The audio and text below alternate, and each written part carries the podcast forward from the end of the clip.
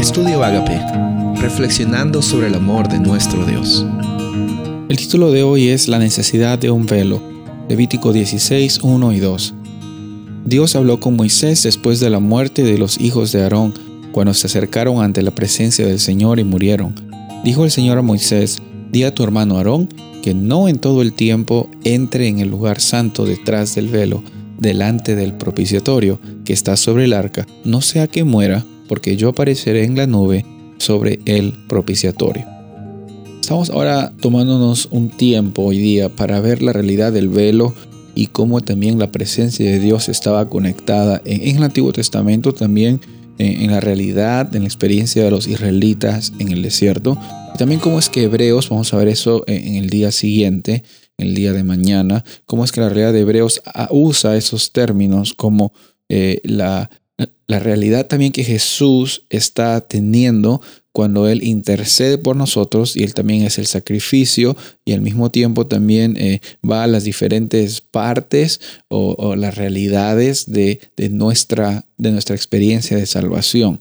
Ahora aquí en Levíticos 16, 1 y 2 vemos de que Dios le da una advertencia a Moisés, está diciendo que le diga a Aarón que tenga cuidado cuando esté ante la presencia de Él en el santuario, Obviamente el santuario, el tabernáculo, era un lugar especial donde Dios había decidido manifestar parte de su presencia, eh, acampar literalmente con, con el pueblo de Israel. Y, no era una cosa que se debía tomar a la ligera. Como dijimos el día anterior, nosotros prácticamente eh, necesitamos la intercesión de Jesús por la condición en la que nuestro corazón se encontraba para eh, en realidad tener eh, la oportunidad de estar ante la presencia del Padre Celestial.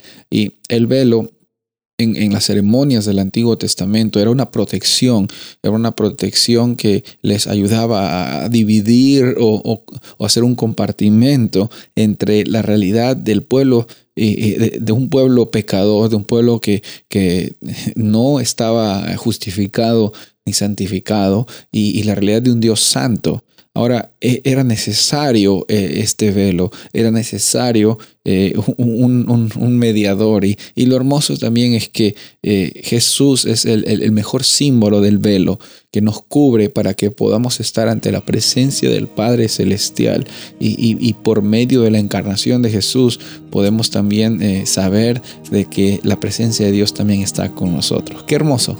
Qué hermoso ver esto y también el símbolo del velo como una división y también en el santuario como una realidad de, de, la presencia de Dios en nuestra vida. Dios siempre busca la forma y la iniciativa para que su presencia esté con su creación. Soy el pastor Rubén Casabona y deseo que tengas un día bendecido.